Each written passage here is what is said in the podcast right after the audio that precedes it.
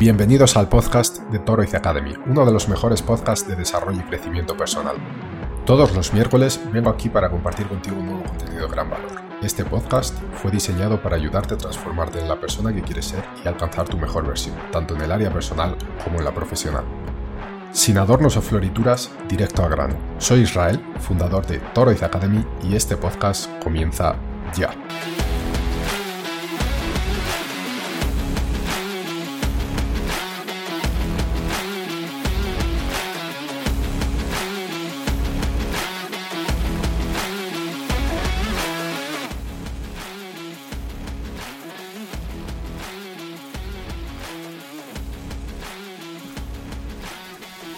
Muy buenas, bienvenidos a un programa más de La Singularidad. Ya sabéis, este programa donde traigo un invitado, una invitada y hablamos de un asunto en concreto sobre desarrollo personal.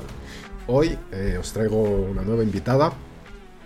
Ella es coach de vida, es autora de libros y coreógrafa y maestra de danzas de la India. Su nombre, Belén Sánchez. Belén, muy buenas, ¿cómo estás? Muchísimas gracias por estar aquí. ¿Qué tal Israel? Encantada, ¿no? Gracias a ti por invitarme a esta entrevista.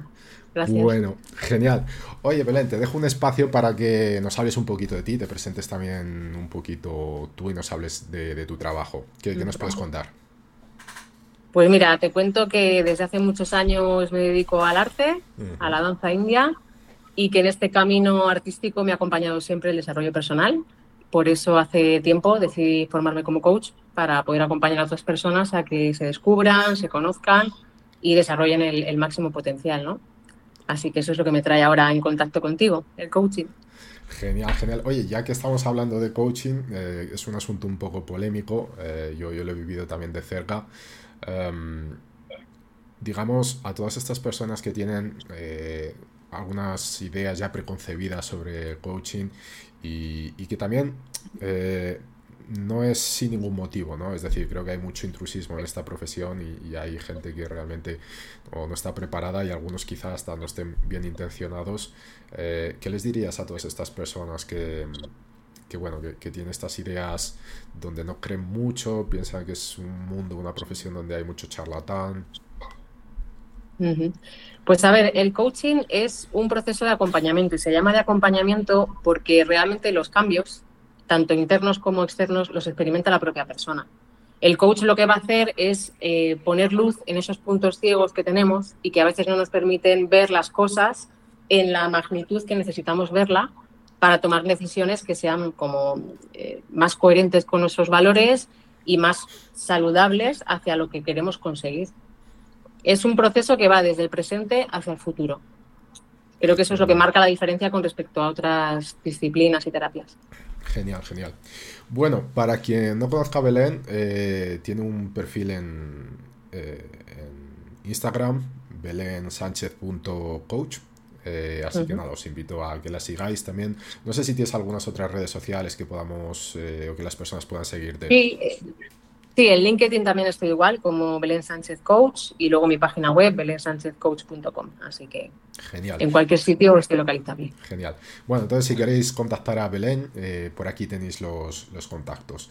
Bueno, eh, Belén, antes eh, de empezar con la entrevista, vamos a hacer una breve introducción y te voy a hacer una pregunta muy simple que, que es la que le hago a todos los invitados, y es, ¿qué vamos a aprender hoy que nos deberían haber enseñado en la escuela? Hoy vamos a aprender la importancia de estar conectado con uno mismo para tener compromiso con lo que uno decide hacer. Ok, genial, creo que es un asunto súper importante. Eh, que, pensamiento, palabra y acción eh, tengan concordancia, ¿no? Así es. Tienen que estar conectados. Muy bien, muy bien. Bueno, antes de, comenzar, voy a hacer una breve advertencia que también hago en todas las entrevistas eh, para, para, quien esté escuchando esto, para quien lo esté viendo, ¿no? Y es uno de los preceptos básicos que tenemos aquí en Toriz Academy, es que todo lo que hablemos hoy aquí, eh, como en el resto de las entrevistas, a pesar de que es súper valioso, cógelo, llévalo a tu experiencia, experimentalo y mira a ver si te sirve. Si te sirve bien, si no te sirve, pues oye, prueba otra cosa. Pero tampoco tomes nada como una verdad absoluta. Creo que eso es eh, algo que seguimos aquí en Toriz Academy, porque cada persona es un universo diferente, cada persona tiene un contexto diferente, una situación diferente. Así que nada, con todo lo que vamos a hablar, espero de, corazón que os sirva. Pero eso, cógelo y sobre todo experimentalo. Al final, la experiencia es la madre de la ciencia, con lo cual de nada sirve tener mucho conocimiento si no, si no lo aplicamos.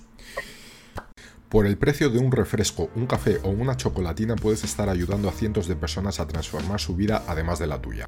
Nuestra misión en Toroiz Academy es ayudarte con tu desarrollo personal y el de miles de personas. Para ello, además de algunos cursos y contenidos exclusivos, generamos contenido gratuito todos los días en todas nuestras redes sociales. Si te gusta, si te sirve y crees que tiene valor tanto nuestro contenido como nuestro proyecto, la mejor forma de apoyarnos es a través de Patreon. ¿Qué es Patreon? Patreon es una plataforma de mecenazgo donde puedes apoyarnos con una pequeña cantidad mensual. Para apoyarnos es muy sencillo, accede a patreon.com barra Academy y escoge la suscripción que más te convenga. Además, dependiendo de la suscripción, puedes acceder a contenido exclusivo, obtener descuentos de hasta un 75% en nuestros cursos o participar en nuestra comunidad de WhatsApp. Bueno, Belén, dicho eso, ¿podemos comenzar? Venga, cuando quieras. Ok. Bueno, primera pregunta entonces. Eh, ¿Qué es el compromiso? ¿Cómo lo definirías? Y si existen tipos de compromiso diferentes. Para mí, Israel, el compromiso es la capacidad de honrar lo que eliges y de mantenerlo en el tiempo. Es la forma en la que tú estás dando valor a tu palabra y la forma también en la que te muestras respeto. Cuando te comprometes con algo y finalmente consigues acercarte, si no conseguirlo del todo, pero al menos acercarte a aquello que te has propuesto, te estás dando muchísimo valor a ti mismo. En cuanto a qué tipos de compromiso existen, em, depende un poco del área de la vida que tratemos. Puede estar el compromiso laboral, el compromiso familiar, el de pareja. Para mí principalmente hay dos tipos de compromisos. El interno, que es el que haces contigo mismo, y el externo, que es el que haces con las demás. Ok, ok. Hmm. Eh, yo creo que eh, este, este es un problema, por lo menos en mi realidad hoy, eh, yo donde vivo aquí en Brasil, y veo que es algo también muy cultural, con esto no estoy queriendo criticar ni nada, pero creo que a día de hoy eh, veo que existen más problemas que antiguamente con el compromiso, tanto con uno mismo como con los demás. Aquí, por ejemplo, es eh, muy cultural el hecho de, decir que vas a hacer algo y cancelarlo casi en el último momento. O sea, es algo muy cultural. Eh, o, por ejemplo, se dan algunas disculpas de, no sé, cuando dos personas están hablando, oye, vamos a hacer, vamos a eh, agendar un día para hacer algo. Y te dicen, sí, vamos hablando. Ese vamos hablando es, no lo vamos a hacer nunca. Pero... bueno, te digo una cosa, aquí en España lo de, bueno, ya quedamos algún día, cuando te encuentras con alguien así random, es lo mismo. ¿eh? Sí, sí. Es parecido. Entonces eso es algo que, que, bueno, yo aquí lo vivo mucho pero mm. también, también es cierto que veo en los últimos tiempos que se va acentuando, quiero decir, cada vez más. Creo que la falta de compromiso cada vez es mayor.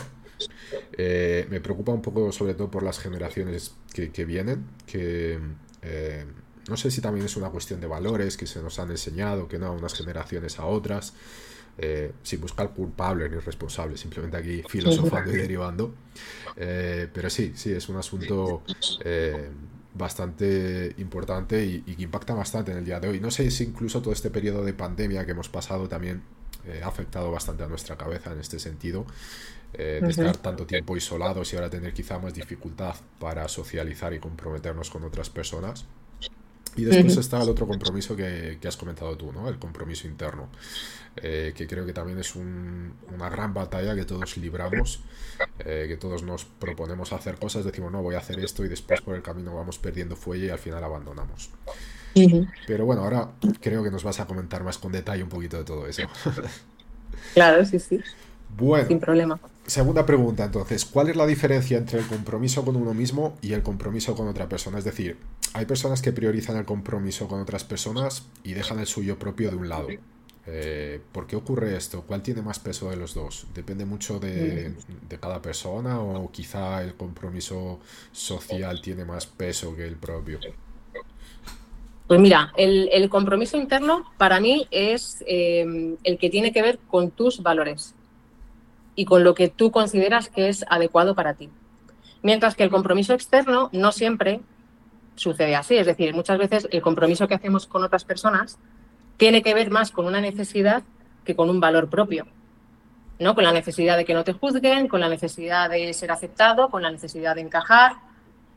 Pero al final estás como desalineado, porque realmente estás haciendo algo que es importante para otra persona, pero que no es importante para ti. Y creo que esa es la gran diferencia, ¿no? Que uno está en coherencia con tus valores y el otro está en coherencia con lo que se espera de ti o lo que tú crees que se espera de ti. Esa es la gran diferencia. Em, ¿Cómo vivimos? Creo que en esta sociedad vivimos muy orientados hacia afuera. Creo que pasamos un 80 o un 90% del tiempo eh, con el foco fuera. De todas maneras, se nos ha educado así también. Quiero decir, eh, siempre te dicen que no molestes a otro, que seas educado, que tal. Siempre está todo muy focalizado a, lo externo, en lugar de a, oye, ¿tú qué necesitas? ¿Qué es importante para ti? Y esto, si lo vas a hacer para esa persona, ¿desde dónde lo estás haciendo? ¿Desde una necesidad o desde una generosidad? Porque el, ángulo cambia mucho, el prisma cambia totalmente, ¿no? Sí. Entonces, la sociedad funciona siempre mirando hacia afuera, proyectando en cómo se supone que tenemos que ser y terminamos haciendo muchas cosas por compromiso. Una boda, un bautizo, eh, una reunión de trabajo, ir a comer donde tus padres, donde tus suegros, porque si no lo haces, entras en conflicto. Y como no estamos cómodos con el conflicto, pues creemos que complaciendo a los demás, evitamos ese conflicto. Y lo que sucede es lo contrario, al final entras en conflicto contigo mismo, porque estás haciendo cosas que no te cuadran, que no van alineadas con lo que tú eres o con lo que a ti te apetece hacer. Así que para mí el conflicto realmente es, es ese, ¿no? Que estamos todo el tiempo fuera y cuando se trata de mirar para adentro y decir, oye, yo realmente, ¿qué, quiero de esta situación o de este vínculo? O, ¿qué, es lo que yo quiero? No nos hacemos esa pregunta, creo que lo suficiente. Ok. ¿Qué, ¿Qué, crees que pasaría si nos hiciésemos esa pregunta? Hombre, creo que sería un antes y un después. ¿Qué sucede? Que da miedo hacerse esa pregunta. Porque cuando has cogido el hábito de ser lo que otras personas esperan que seas o desean que tú seas, ser tú mismo se hace complicado porque ¿qué pasa si no gustas? ¿Qué pasa si no encajas?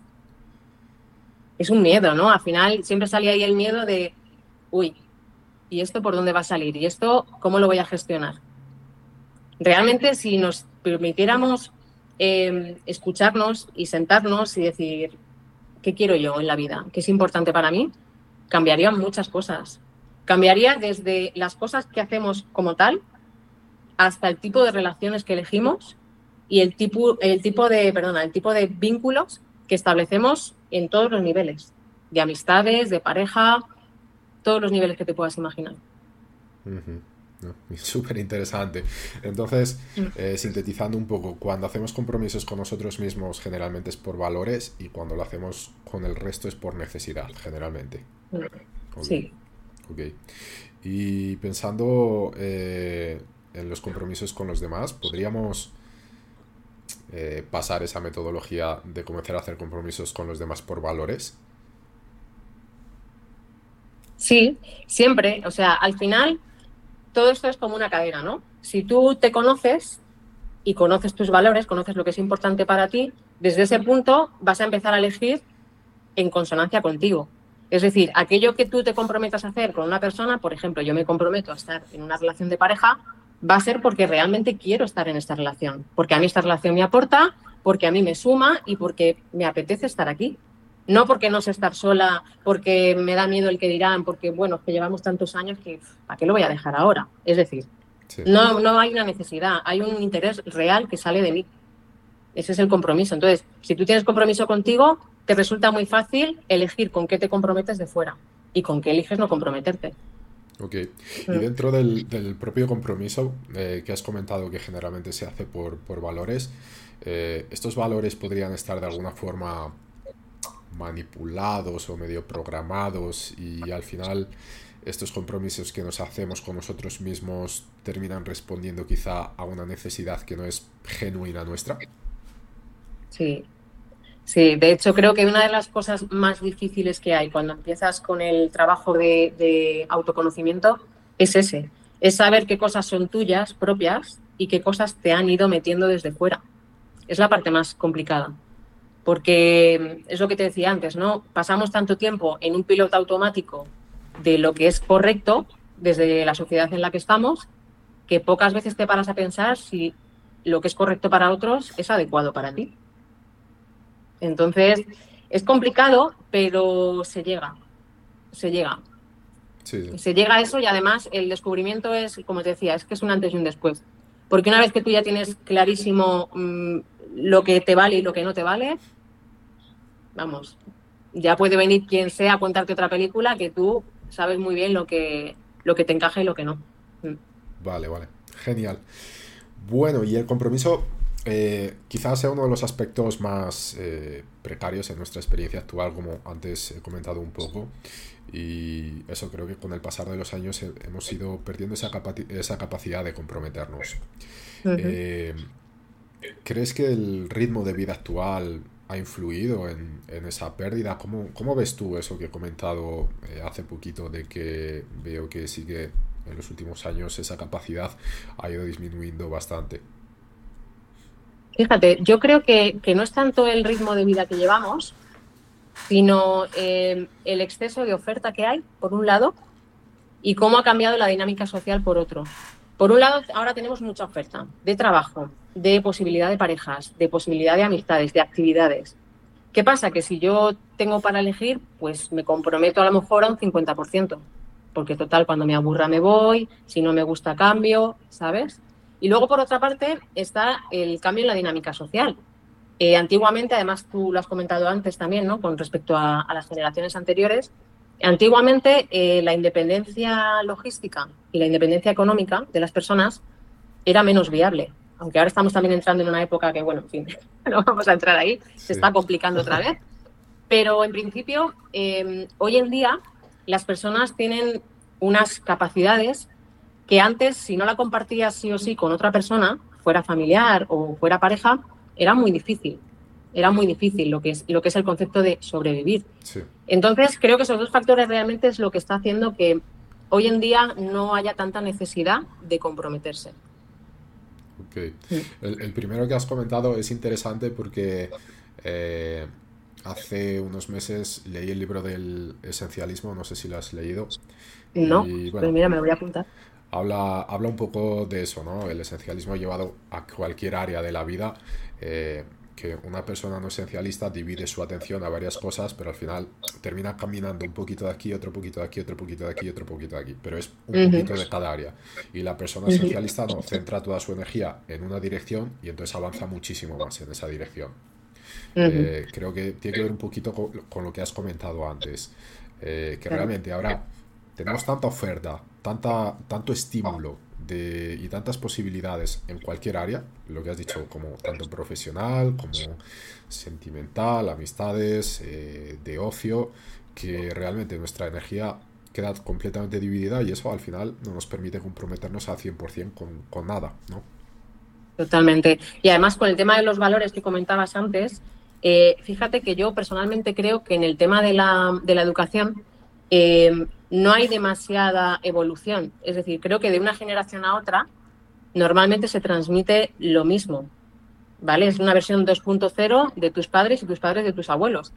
El problema que yo veo es que em, lo, que se, lo que se transmite de una generación a la otra está, eh, ¿cómo te diría yo?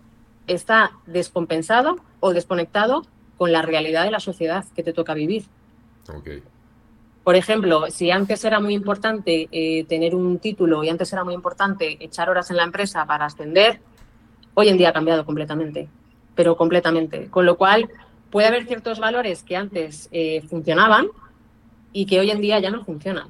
Y todo eso también influye a la hora de que la gente entienda, eh, ¿me vale la pena comprometerme? ¿No me vale la pena comprometerme? Mm.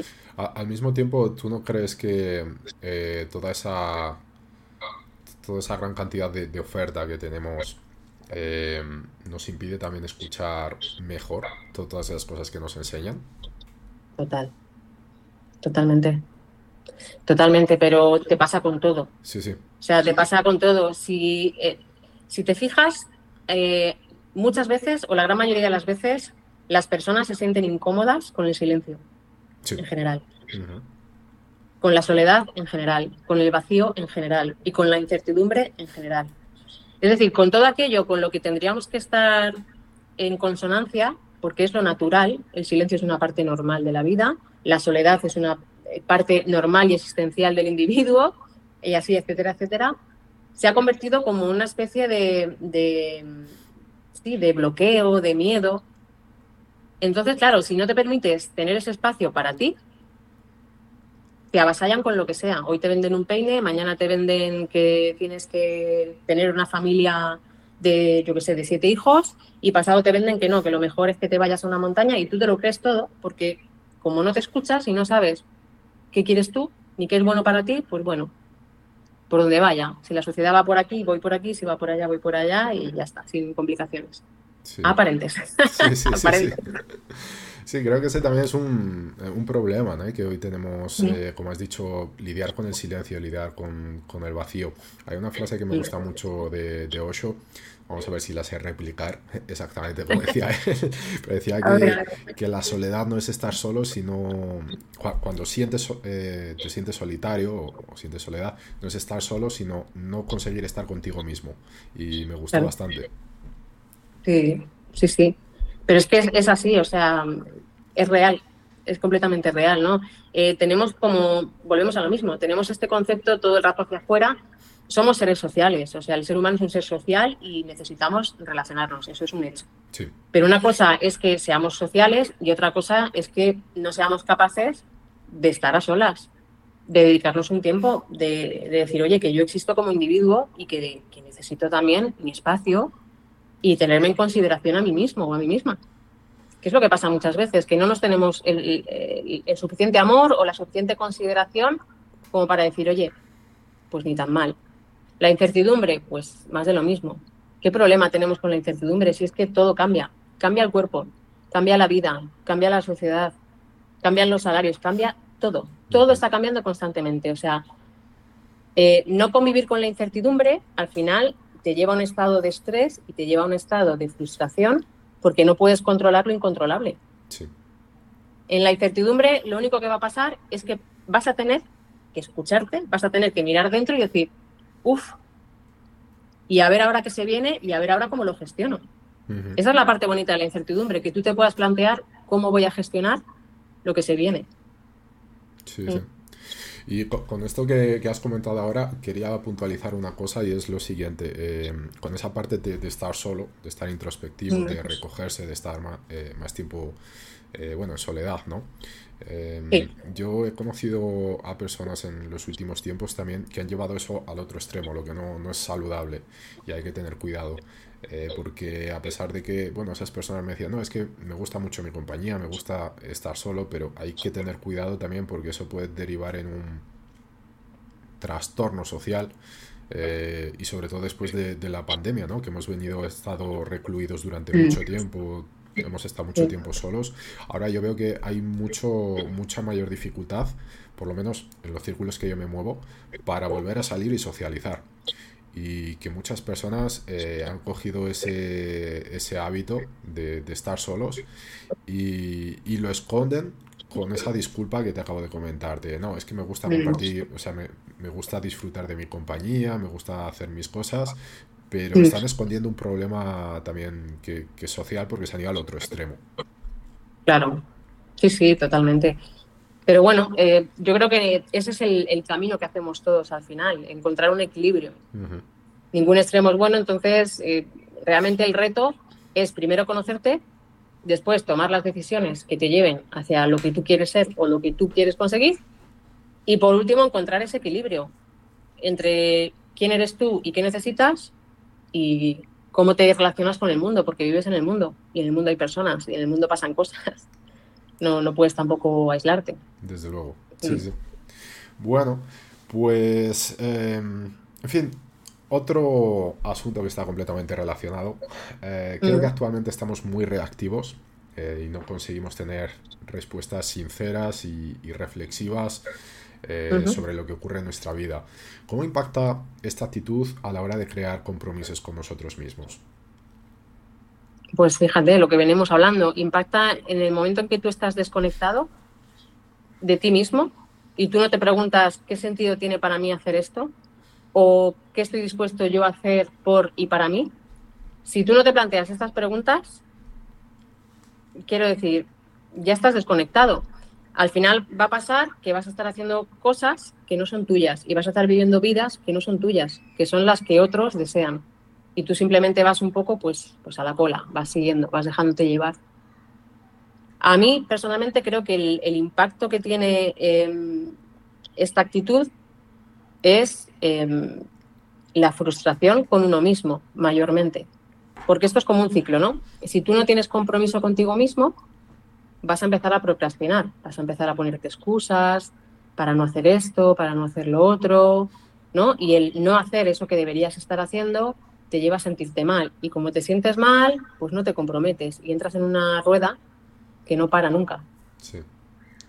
Entonces, creo que es necesario eh, empezar a, preguntarse cosas. Ok. Eh, este ejercicio da un poco de miedo, ¿no? Eh, primero porque cuando comienzas a tener ciertos insights, ciertos, ciertas conclusiones, primero te, puede dar la sensación de, de, todo el tiempo que has desperdiciado viviendo la vida de otras personas y no la tuya. Y después, creo que lo has comentado antes también en otra pregunta eh, en el inicio de la entrevista, eh, y es que de repente puede darse la situación de que no encajas, de que realmente, ok, ya tienes claro lo que sirve para ti, lo que quieres para ti, eh, pero ahora todo eso contrasta enormemente con la vida que has tenido, con los círculos en los que te mueves, o quizá hasta con tu familia. Eh, tú has sido cierta mm. persona durante muchos años y de repente cambias. Y eso puede crear varios conflictos también que, tienes que, enfrentar de alguna forma. Eh, y da mucho miedo, por supuesto. Ese ejercicio da bastante miedo. totalmente, pero es que además, eh, fíjate, Israel, que al final estamos siempre como intentando evitar el, sufrimiento, el conflicto, ¿no? Y muchas veces si no, si no todas, pero muchas veces hay que elegir entre el conflicto con otros o el conflicto contigo. Porque no siempre van a encajar las dos cosas. Entonces, ¿qué eliges? ¿Estar en conflicto con los demás para poder ser tú mismo y elegir tu camino y hacer aquello que consideras? ¿O complacer a los demás pero estar en conflicto contigo porque no estás feliz, porque estás frustrado, porque te sientes bloqueado? En muchas ocasiones eh, el conflicto no lo vas a poder evitar con lo cual tienes que elegir eh, qué conflicto es el que te va a aportar más. Yo creo que aquí la respuesta es obvia, pero ¿cuál sería el que nos aporta mm. más? Bueno, yo lo dejo abierto. Como coach tengo que dejar la pregunta abierta. Vale, vale, vale. Perfecto. bueno, ¿y por qué dirías que actualmente tenemos tanta dificultad en comprometernos a cualquier nivel, sea este con nosotros mismos, profesionalmente, sentimentalmente. Creo que hemos venido ya hablando un poco de eso, pero mm. eh, ¿consigues decirnos algunos puntos, esclarecernos eh, un poquito más esto? Pues para mí lo que hay detrás siempre es un miedo, miedo. Cuando es contigo mismo puede ser miedo al fracaso, puede ser miedo a no ser capaz, miedo a no estar a la altura. Cuando es con los demás puede ser miedo a las críticas, a ser juzgado, a ser rechazado, a que no te quieran. Eh, en cualquier caso, hay un miedo detrás, ¿no? Que es lo que, lo que hace que no te comprometas. Y creo que hay un factor que es muy importante y que creo que se ve cada vez más en, las relaciones sobre todo, que es la sensación de si me comprometo, estoy atado o estoy atada, ¿no? La sensación esa como de, uff, ya no tengo la libertad. Claro, si sientes que no tienes la libertad es que realmente no te estás comprometiendo contigo no estás haciendo un compromiso de, oye, sí, me apetece esta relación, me apetece avanzar con esta persona, aprender con y de esta persona, estoy a gusto aquí, para adelante, ¿no? Sino que es como lo que hablábamos, ¿no? Por miedo a la soledad, por miedo al abandono, por miedo a lo que sea, pues estoy en esta relación, pero uff, qué agobio me da. Me siento súper atada o me siento súper atado. Ahí entran, entran varios, varios frentes. Yo, he visto esto a, varios niveles, además, o sea, el, que acabas de comentar es muy mm. profundo, porque has hablado de mm. comprometerse con una persona, o sea, es, algo de peso, pero yo lo he visto, digamos que en cosas más superficiales, como comprometerse mañana vamos a dar un paseo en el parque. O sea, hace mm. poco incluso conocí a una persona que, hablando con ella, eh, me decía que era incapaz de, de agendar las cosas. De decir, bueno, este final de semana voy a hacer esto, o mañana vamos a hacer aquello. O sea, para ella tenía que ser todo en el mismo día de forma espontánea, porque no tenía la capacidad de, comprometerse con nada, porque eh, sentía que eso, que de repente estás comprometido conmigo a ir el domingo al parque a pasear, pero el domingo por la mañana la ha llamado otra persona para hacer otra cosa, le apetece más y, no quería pues o cancelar conmigo o bueno, pasar por toda esa situación, ¿no? Entonces, eh, creo que esto que has comentado tú ocurre primero a todos los niveles y segundo, creo que es súper esclarecedor lo que has dicho, eh, el hecho de que en el momento que tú sientes que pierdes libertad con cualquier compromiso, eso es una señal de alerta para pensar sobre ello. Sí, sí que, no, que no necesariamente quiere decir em, que estés en lo cierto o estés en lo correcto por elegir esa libertad. Lo que te invita es a que reflexiones, oye, ¿por qué yo me estoy sintiendo así? ¿Qué me está pasando a mí? ¿Qué es lo que tengo ahí que me está generando esta sensación? Te invito a que reflexiones para que desde ahí puedas elegir con libertad, precisamente. Porque el hecho de romper un compromiso, como tú acabas de comentar, para elegir otro, que para esa persona probablemente es importante en ese momento y le hace sentir libre, realmente tampoco es libre porque es un patrón. Es un patrón suyo. Y un patrón que tienes automático no es libre, no es consciente, es algo automático. Con lo cual es como un autoengaño también. Sí, sí, sí. Totalmente, súper interesante este punto, la verdad. Creo que queda mm. para filosofar mucho al respecto. sí, sí. Em, Total. Y, bueno, cuando, antes de cerrar, ¿no? E, esto, quiero decir, cuando nosotros nos comprometemos con, nosotros mismos a hacer algo y fallamos, eh, mm. eso pesa bastante para todos, creo. Yo, mm. para mí, eh, creo que ha sido uno de los grandes castigos míos en mi vida, el peso de la conciencia de, decir, no, voy a hacer una cosa y después no, no hacerla por, por, lo que sea, ¿no? Por, porque no tenía tiempo, o pereza, o procrastinación, o lo que sea.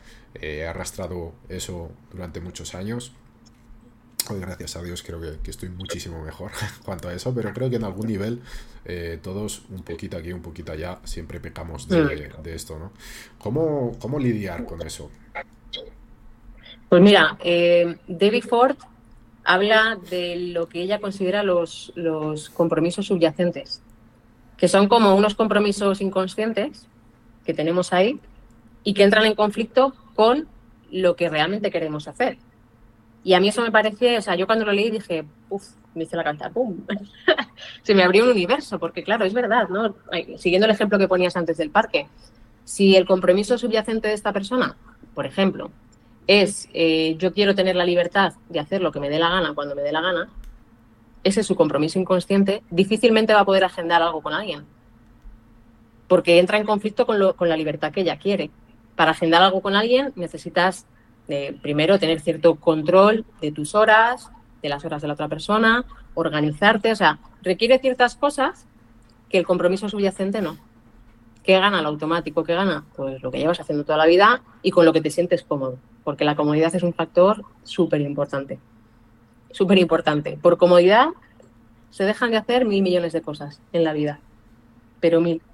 Entonces, una cosa importante es preguntarnos qué hay detrás de esos patrones que tenemos. ¿Qué hay detrás de eso que me lleva siempre a ir a, la contra de lo que debería estar haciendo o de lo que me gustaría estar haciendo para conseguir mi objetivo?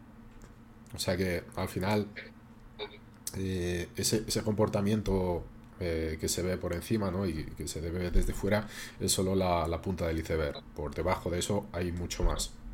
Hay mucho más. Hay mucho más que además, eh, como te comentaba antes, son puntos ciegos, no, no lo vemos no lo vemos, lo tenemos tan integrado en nuestra persona que para nosotros es algo natural, es algo normal y es algo incluso perfecto y correcto, ¿no? Entonces, cuando empiezas ya a ver así como, como la totalidad de todo, lo que tienes en la cabeza y empiezas a encajar las piezas del puzzle y dices, uy, pues igual esto que llevo haciendo en los últimos años me ha llevado a este punto en el que estoy ahora. ¿no? Si, eh, te voy a poner el ejemplo de la gestión económica porque me pasa, lo veo a menudo ¿no? con, la gente. Personas que quieren una estabilidad económica pero que los comportamientos que tienen van en la dirección contraria.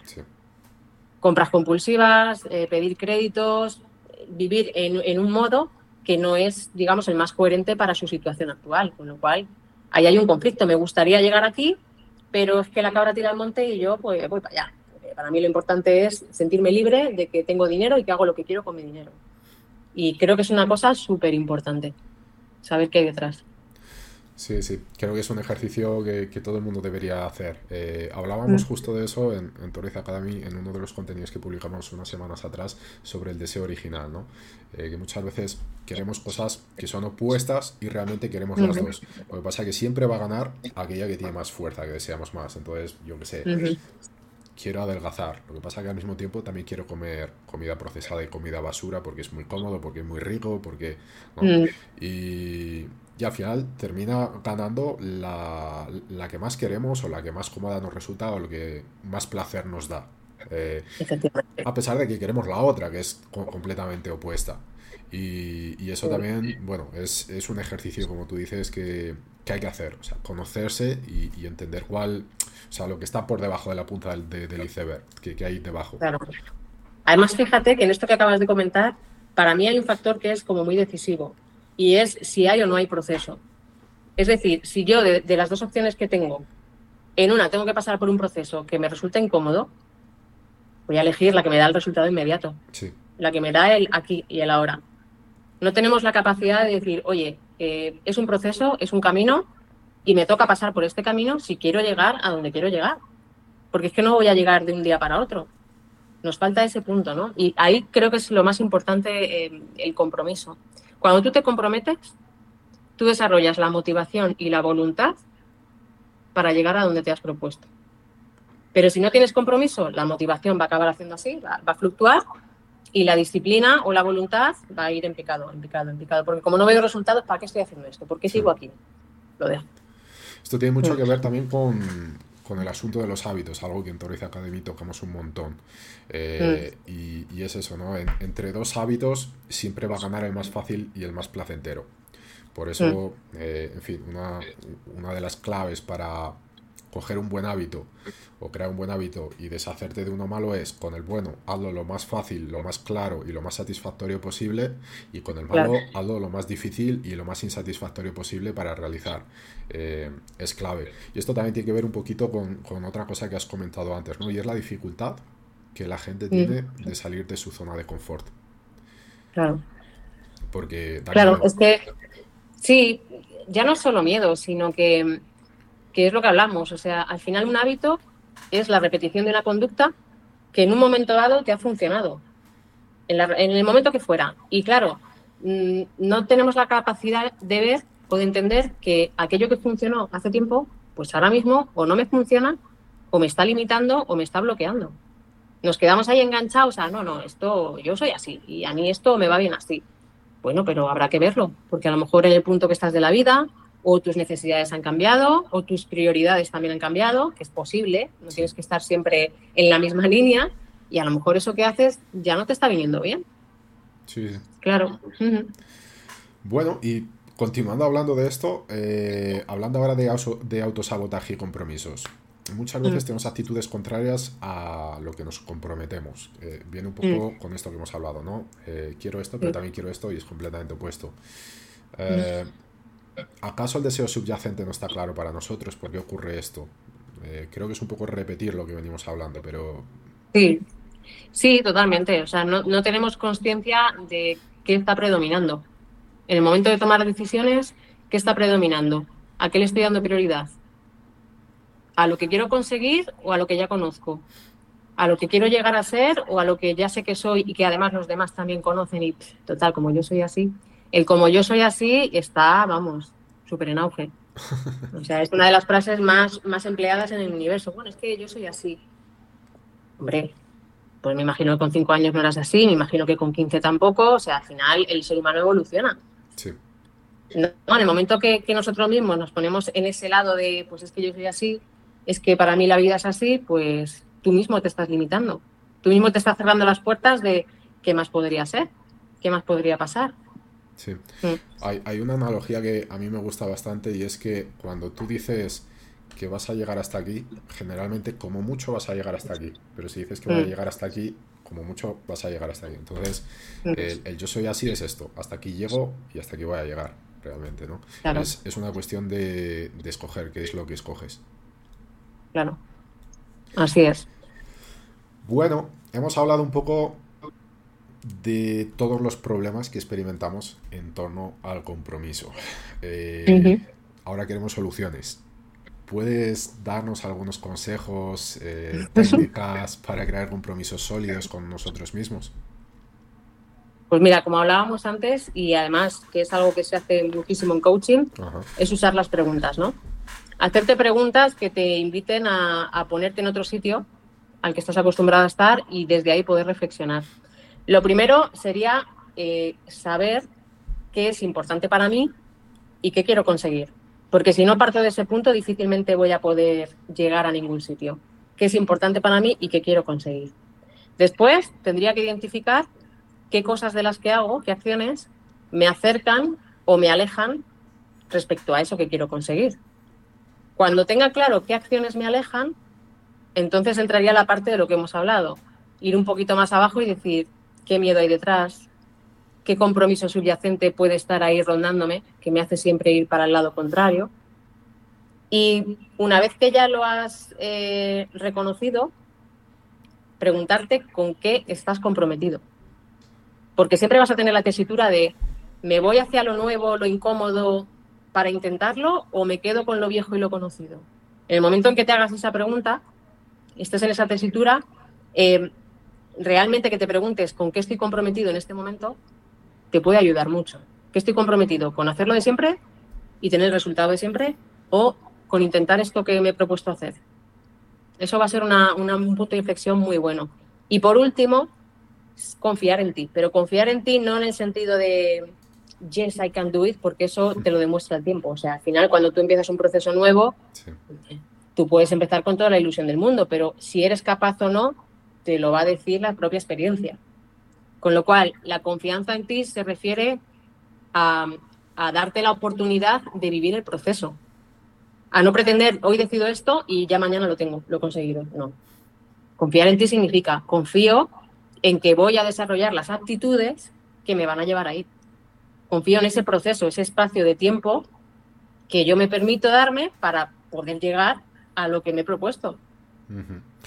Este último punto creo que es un gran problema también que, vivimos hoy, ¿no? Eh, los resultados inmediatos que, se esperan de, mm. todo.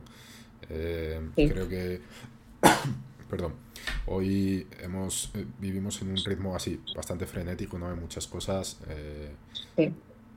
Muchas, bueno, la tecnología y muchos procesos que, que han ido evolucionando nos entregan las cosas al instante y creo que esto, eh, esta costumbre de, recibir las cosas al instante se está extrapolando a otras áreas de la vida. Entonces, en el propio desarrollo personal, pues eso, eh, yo voy a comenzar un curso, eh, sigo esto y, quiero en una semana resultados, o si no, me desanimo y ya salgo y digo que esto no sirve, etcétera, ¿no? creo que también tiene, tiene que ver bastante, o por lo menos como yo lo observo, ¿no? Es muy generacional esto. Eh, yo sí que en generaciones eh, anteriores, ¿no? Lo veo más en nuestros padres, en nuestros abuelos, como tenían paciencia para plantar la semilla y verla crecer, y hoy no, hoy es todo lo contrario en ese punto. Mm. Eh, creo que es algo que necesitamos trabajar. Sí, sí, sí, totalmente de acuerdo. Totalmente de acuerdo. Además, fíjate, yo creo que hay, hay cosas que de una forma indirecta te van ayudando a desarrollar esto, ¿no? Hay disciplinas, para mí, por ejemplo, por, la, por el sector en el que me muevo, el deporte en general es, es un claro ejemplo de ello. Cualquier deporte, arte marcial, danza, es eso. Tú no, no, aprendes a bailar de un día para otro, no aprendes a hacer una cata de un día para otro, es un proceso. Es un proceso, vas pasito a pasito y con el tiempo vas evolucionando, vas mejorando la técnica, vas ganando en confianza, etcétera, etcétera. Es un proceso. Entonces, es algo que necesitamos trabajar no solo por el, por el hecho de quererlo ya, sino también por el hecho de que nuestras expectativas no son reales. O sea, realmente estamos viviendo en una era de muchas cosas irreales. Ahora ya con la inteligencia artificial ni te cuento. O sea, te están viniendo muchas cosas que yo creo que para la capacidad eh, humana contra, contrarrestan con lo, que es, con lo que es la propia interacción entre, los, entre las personas. Una cosa es lo que te ofrece la tecnología, la ciencia, digamos, la vida que va avanzando, y otra diferente es lo que tú eres capaz de alcanzar en tu estatus de ser humano.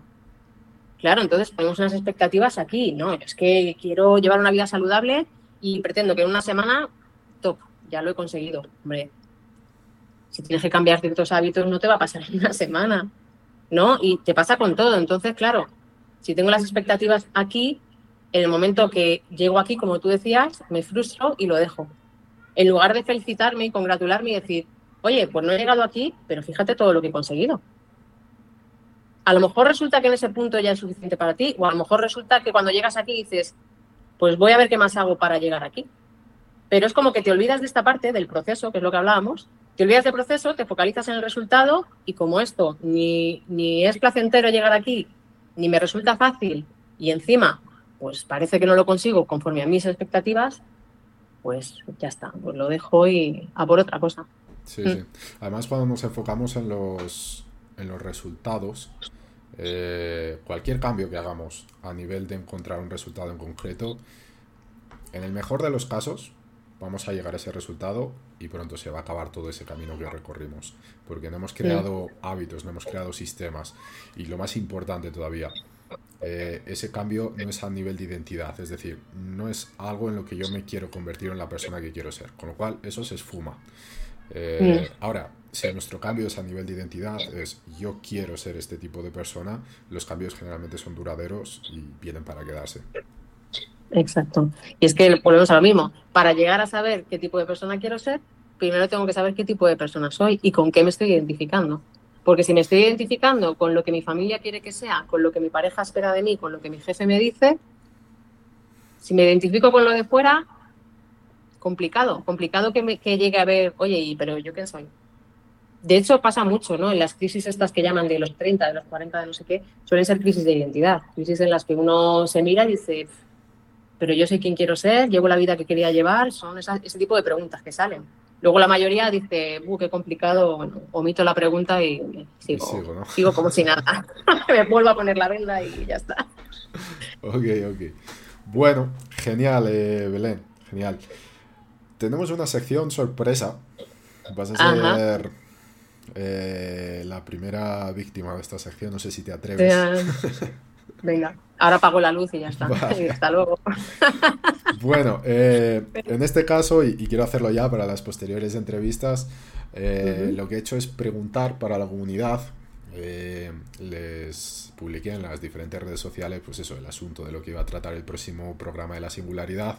Y les dije, bueno, ¿qué preguntas tenéis sobre esto? Y me han llegado algunas preguntas, ¿vale? Así que nada, te las disparo aquí y, vamos a ver si, si conseguimos resolverlas. La primera de ellas, eh, ¿es fácil enmascarar el ego dentro del compromiso de uno mismo? Es fácil enmascarar el ego en el compromiso con uno mismo. Sí, eh, no sé si a lo que se refiere esto quizá es eh, que el ego termine dominando o termine manipulando el propio compromiso. Bueno, pero es que ahí tienes que preguntarte qué, qué es el ego, ¿no? ¿Qué es el ego? ¿Es tu necesidad de demostrar? ¿Es tu necesidad de encajar? ¿Es tu necesidad de qué es tu necesidad del ego? porque el ego viene de donde viene. Quiero decir, cuando tú conoces quién eres y sabes lo que quieres, yo creo que no hay lugar para el ego como tal. O sea, creo que simplemente vas con la tranquilidad y con la calma del que sabe que llega a su casa y sabe el camino a su casa, pues con la misma tranquilidad porque estás alineado. Creo que si aparece el ego, a lo mejor ese compromiso no es tuyo. Ok. Mm. Tiene sentido.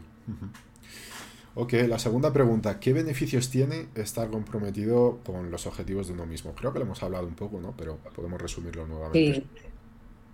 Hombre, pues el primero y el más claro es eh, la sensación de, estar realizado. Sentirte realizado contigo mismo y contigo misma, creo que no hay nada más potente. Y luego ganas en muchas más cosas, porque ganas sobre todo en una disminución de la frustración, porque estás siendo lo que tú quieres ser y no lo que otros quieren. Ganas en, bueno, en una convivencia más real con tus propios miedos.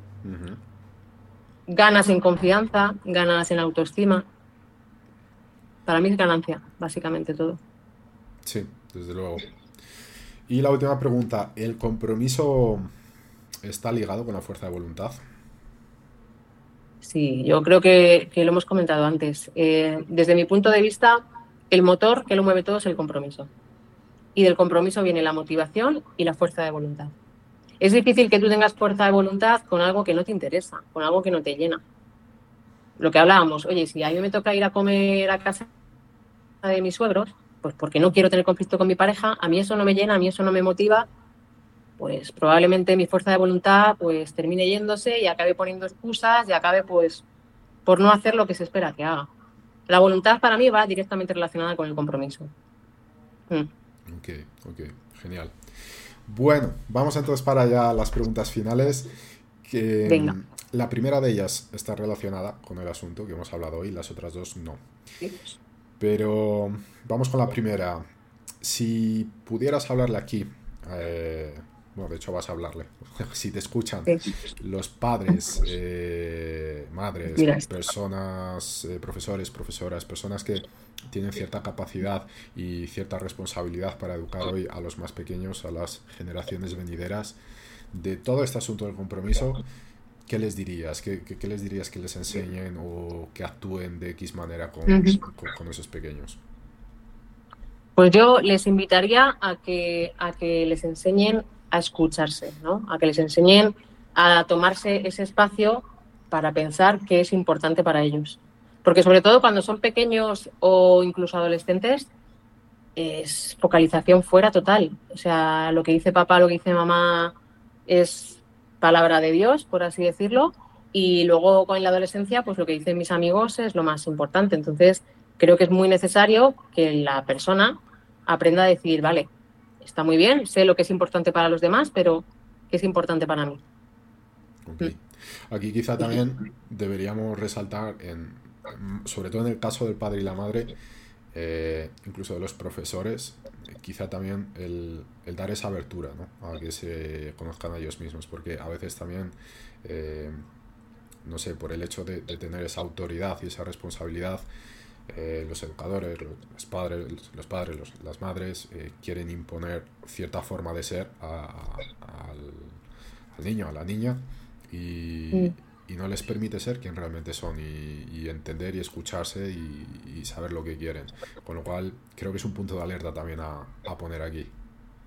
Sí, y además fíjate que, bueno, yo, esta es una opinión mía personal, pero me da la sensación de que a veces eh, los adultos enviamos mensajes contradictorios a, los pequeños y a los adolescentes, ¿no? Por un lado, te pongo un ejemplo práctico, le dices a tu hijo o a tu hija, pues, ay, pues dale un besito a mi compañera del trabajo que te la acabas de encontrar en la calle. Pero al mismo tiempo le dices, oye, no te fíes de nadie en la calle, ¿eh? aunque digan que son amigos de mamá y de papá. Y claro, es un mensaje contradictorio. ¿El niño qué hace? Que para el niño es un desconocido igual, ¿no? Y creo que eso nos pasa mucho a los adultos, que, que mandamos mensajes contradictorios de cómo tiene que comportarse en una situación, cómo no deben comportarse en otra, sin que realmente entiendan qué está pasando y, cuál es la trascendencia de elegir hacer una cosa u otra. Sí. Esto, de hecho, incluso eh, me parece todavía más importante, ya no solo cuando lo dices, sino cuando la contradicción la haces. Con este ejemplo que has puesto tú. Más eh, por ejemplo, algo muy personal mío, ¿no? que, que viví desde pequeño. Mm. Siempre decían, oh, dale un beso a la abuela, dale un beso al abuelo, para despedirte. Y yo no sé por qué, pero siempre he tenido cierta rebeldía desde pequeño en el sentido de que si me dices que haga algo, no lo quiero hacer, y si me dices que no lo haga, lo quiero hacer. eso, para empezar. Eh, entonces, eso de cuando me decían da un beso, yo a mí ya se me pasaban las ganas de dar un beso. Pero vale, tienes que obedecer, eres pequeño, lo haces y ya está. Pero claro, ellos no lo hacían, no dan el beso a su padre o a su madre. Y, eso todavía tiene más peso, porque una cosa es, yo te digo una cosa y después te digo otra contraria, pero yo te digo una cosa y yo hago lo contrario. Claro. Claro, no, no, totalmente. Pero eso te pasa con todo, con come fruta yo no como, no fumes pero yo fumo, eso. Exactamente. Los mensajes contradictorios con las acciones es un no parar. Pesa, sí, sí, es, pesa todavía más, con lo cual punto de atención hay. Sí. Bueno, entonces vamos para las dos últimas que ya no tienen nada que ver con este asunto. Obviamente, si quieres relacionarlo, ya está a, eh, a tu... eh, se, me, se me traban las palabras, ¿sabes lo que pasa? Voy a hacer aquí un paréntesis. Habla en brasileño, venga. Es- ese es el problema, ¿sabes? Claro. Eh, aquí decimos que el que habla español y el que habla portugués habla una tercera lengua que es el portuñol. Entonces, comienzas a juntar las dos cosas. Normal, normal. Vale, bien, lo dejo a tu opción. Responder con algo relacionado o algo completamente eh, diferente. Venga. ¿Cuál es la lección más valiosa que has aprendido en la vida o una de las más valiosas? Esto ya es algo personal tuyo. Mm. Saber que puedo. Adquirir esa, esa confianza en que, en que puedo. Puedo salir adelante. Aunque no sepa cómo, pero tener la sensación de que puedo es lo más valioso. Genial, buena respuesta. y la segunda, recomiéndanos un libro o una película, o un libro y una película, lo que tú quieras, que, que te resulte inspirador.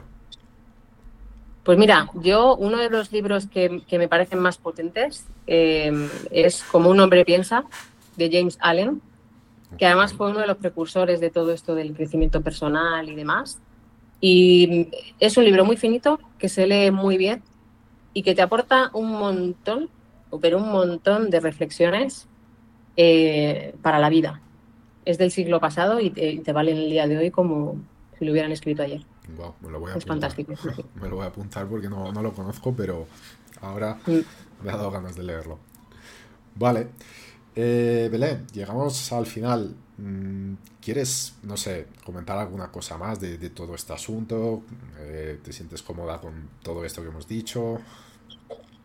Nada, nada más que aportar, vamos, es que podríamos estar aquí hablando horas porque hilas un tema con el otro y al final te dan las horas y seguimos aquí grabando. Nada, que darte las gracias porque ha sido un placer y, y me parece muy interesante lo que estás haciendo y muy necesario. Así que nada, encantada siempre de, de colaborar y de aportar. Vale, genial, Belén. Pues nada, muchísimas gracias a ti eh, por, por este tiempo. eh, encantado de que estés aquí. Y nada, recordar nuevamente quien quiera conocer un poquito mejor a Belén o quiera contactar con ella porque le ha interesado todo este asunto, podéis hacerlo en las redes sociales, en Instagram con belensanchez.coach, la tenéis también en LinkedIn y también tenéis el website de, de ella que también es belensanchez.com, ¿no? No, belensanchezcoach.com. Ah, coach Vale. Ahí. Pues eso, ahí la tenéis. Así que nada. Belén, muchísimas gracias de nuevo eh, por, por estar ti, aquí, ha sido un placer. Y nada, espero que os haya gustado todo este contenido. Si es así, por favor, os pediría pues un like para saberlo. Si no, pues nada, un dislike. También cualquier comentario que queráis hacer, eh, sentíos cómodos y cómodas de hacerlo, eh, con gusto responderemos. Y también, si creéis que todo este material eh, tiene valor y que le puede servir a alguien, puede ser un amigo, una amiga, familiar, un colega de trabajo que, quizá necesite conocer un poquito todo esto, pues nada, compartírselo por favor. Y si no estáis suscritos al canal, os invito a hacerlo. Así que muchísimas gracias por estar aquí y nos vemos en la próxima semana. Chao.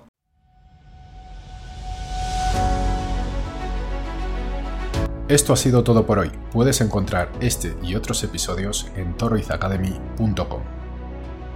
Además, si te ha gustado este episodio, por favor, valora nuestro podcast en cualquier plataforma, sea esta iTunes, Google Podcast, Spotify o YouTube.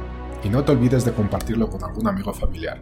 Nuestra misión es ayudar a todas las personas que podamos a encontrar su mejor versión. Y recuerda seguirnos en Instagram, Twitter, YouTube y visitar nuestra web toroizacademy.com, desde donde podrás acceder a este y muchos otros contenidos de calidad, además de apoyarnos en nuestro Patreon. Si no es ahora, ¿cuándo? Si no eres tú, ¿quién? Si no es esto lo que quieres, entonces, ¿qué es? Toroiz Academy, tu mejor versión.